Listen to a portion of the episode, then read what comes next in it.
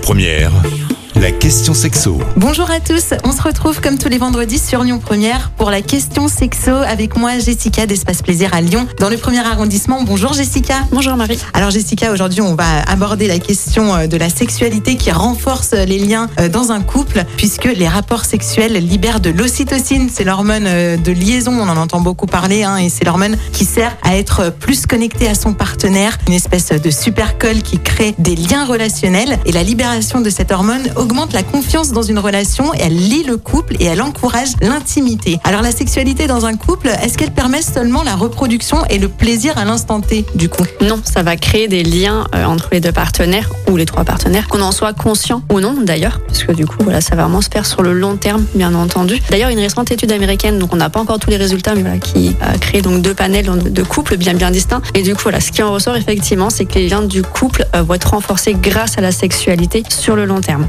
Avoir une sexualité donc saine, donc sans frustration, euh, ça va permettre quand même de créer du coup voilà des, des, des liens et de la complicité euh, entre les partenaires. Et donc ça c'est sur euh, sur le long terme. Et est-ce qu'il y a une fréquence de rapport à avoir justement pour avoir cet équilibre? Alors non, la bonne fréquence c'est la fréquence que le couple va va choisir. Ça peut être une fois par semaine, deux fois par semaine, plusieurs fois par jour. Et ça va aussi en dépendre de la période. hein. Il y a des périodes où on va avoir des rapports très très fréquents et d'autres périodes beaucoup moins fréquents. La bonne période simplement c'est celle qui vous crée pas de frustration, donc où ce soit pas trop long entre deux rapports, mais qui nous met pas non plus dans l'obligation. Où on va pas non plus se dire euh, j'ai pas eu de rapport depuis trois jours, il faut que j'en ai un ce soir. Voilà, c'est ça la bonne fréquence. La bonne fréquence, c'est la fluidité en fait euh, de la relation. Et est-ce que hum, dans les relations ponctuelles, donc pas dans les couples établis euh, depuis longtemps, la sexualité crée aussi du lien, comme par exemple euh, entre les sex friends? Alors si c'est un plan d'un soir avec juste une personne qu'on va voir juste une fois, non, parce que du coup il n'y a pas d'effet de long terme, donc là pour le coup non ça ne pourra pas. Par contre avec tout ce qui est sex friend, donc tout ce qui est relation suivie mais sans attachement, sans, sans être un réel couple établi, au final ça va créer une complicité, hein, qu'on le veuille ou non, qu'on en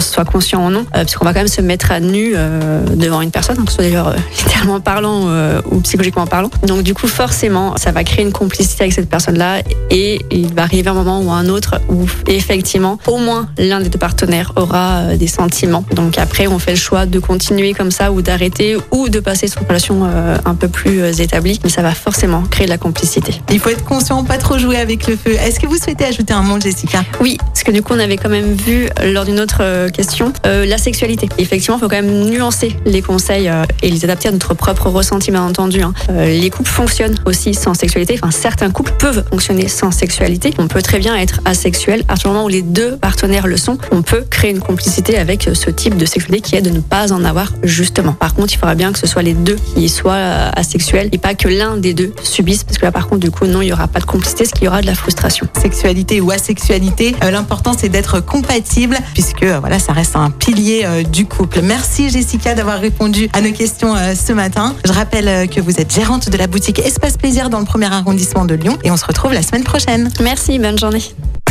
Retrouvez toutes les questions sexo du vendredi sur lyonpremière.fr. La question sexo avec Espace Plaisir, votre love shop depuis plus de 10 ans à Lyon, 16 rue Constantine et sur espaceplaisir.fr.